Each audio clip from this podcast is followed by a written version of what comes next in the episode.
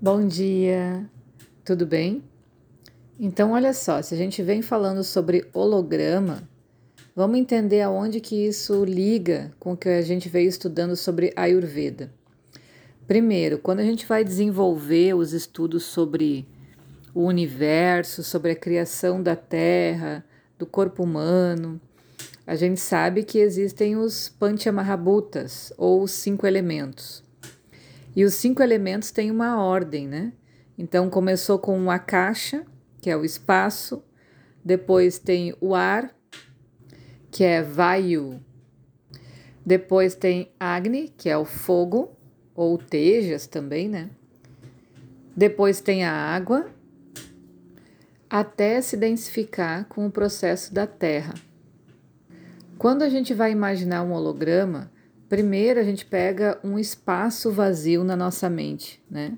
Então, existe algo ou uma sala, vamos imaginar assim, completamente vazia, e a gente imagina alguma energia amorfa.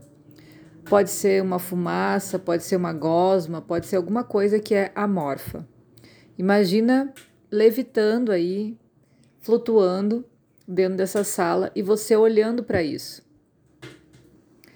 Nessa forma, você pode modelar o que você quiser mentalmente. Pode imaginar o rosto de alguém, pode imaginar algum objeto, pode imaginar alguma cena, pode colocar cor, pode fazer o que você quiser nessa forma. E essa forma, quando ela fica nítida, né, quando você consegue enxergar ela ali no teu plano mental nitidamente, ela vai causar algum tipo de emoção. Água, então, essa emoção ela pode ser positiva, né? Se você visualizar alguma coisa que te dá medo, por exemplo, ou ela pode ser super positiva quando você uh, lembra de alguém, projeta alguém, ou projeta alguma coisa que você quer, alguma coisa material. Então, essa emoção já está no processo da água e é o que você vai materializar no plano da Terra. Como que isso acontece? Você exercita esse poder da imaginação e da cocriação no plano mental. Exercita todos os dias, sempre que você pode, você visualiza isso, vai criando o que você quer. E quando você vai praticar as suas ações, elas precisam estar ligadas com esse ideal. Então, é complexo imaginar que a gente gostaria de uma coisa, faz outra e sente outra completamente diferente. Então, esse exercício ajuda a gente a regular, a doutrinar, para que todas as nossas partes estejam em comum acordo para um único objetivo. Então, quando eu imagino que eu quero algo, vamos dizer assim: ah, eu quero uma casa. Eu vou desenhar mentalmente essa casa, eu vou modelar nessa nessa matéria amorfa, essa casa, vou sentir essa sensação e as minhas ações relacionadas ao meu trabalho, as coisas que eu faço no meu dia a dia, elas estão inspiradas por essa emoção dessa criação mental que eu tive. E esse holograma que a gente vem falando aí é como é o nosso formato criado pelo nosso inconsciente. Então a gente é a coisa amorfa. A gente está se modelando, mas sem controle sobre isso. A gente está se modelando de acordo com as coisas externas que nos acontecem e impactam as nossas emoções. E todas as coisas que a gente enxerga, por exemplo, as pessoas com que a gente se relaciona, os problemas ou coisas boas que acontecem na nossa vida, elas são um pequeno pedacinho desse holograma que a gente está criando no inconsciente.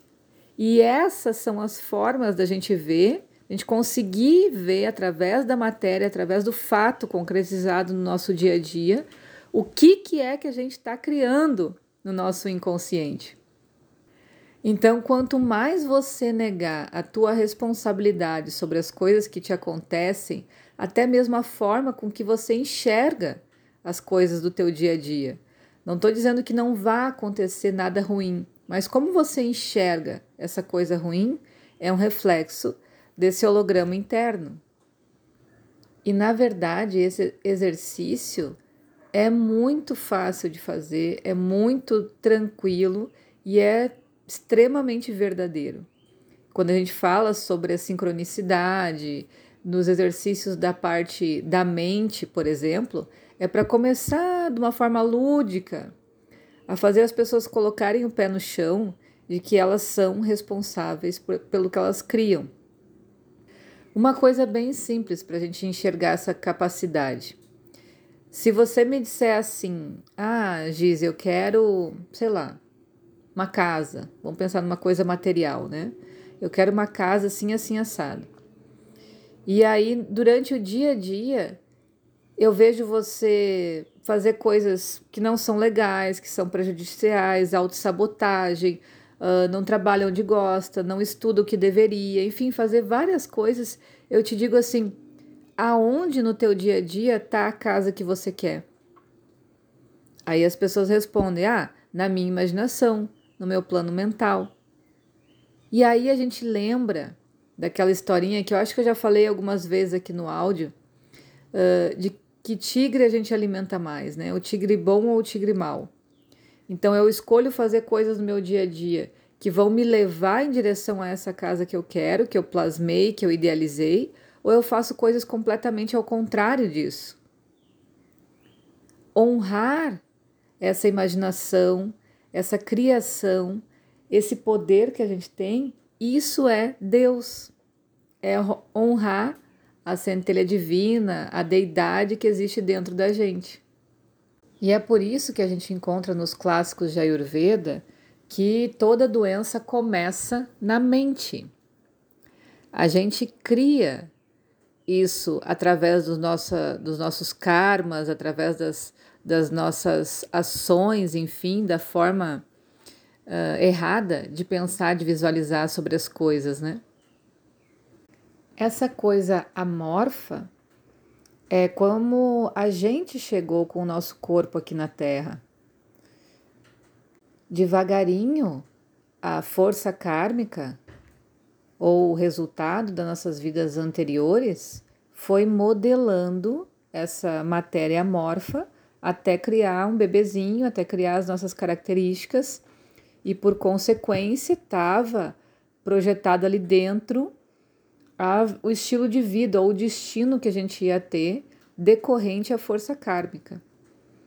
E aí, quando a gente começa a trabalhar com a consciência, a gente para de se identificar com essa coisa que foi criada pelos resultados kármicos e passa a se ver como algo divino, como um ser superior a isso.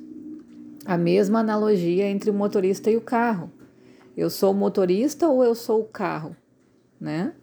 Então, esse motorista, quando vai trabalhar sua consciência, ele vai começando a se conectar com essa ideia mais sutil para receber essas informações também do seu espírito, da sua essência, de como ele deve agir, o que ele deve fazer nessa estação de vida que ele está.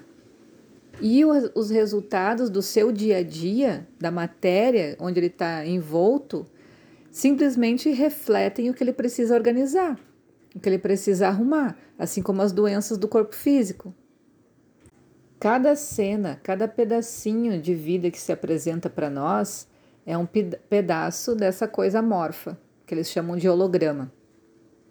E através de cada pedaço você consegue identificar esse todo relacionado à matéria. O que está de errado? O que precisa arrumar? O que precisa melhorar aqui, nessa modelar de uma forma diferente. E isso é autonomia. Isso é o que a gente tem capacidade de fazer. E o conhecimento da vida que fala, que é o significado da palavra Ayurveda, é saber como modelar essa matéria, entender, enxergar as coisas que vêm acontecendo no nosso dia a dia, a reação que o nosso ego, a nossa pessoa toma diante das coisas e olhar de uma forma distanciada para saber como corrigir isso. Esse é o conhecimento da vida. Ok? Beijo e bons estudos.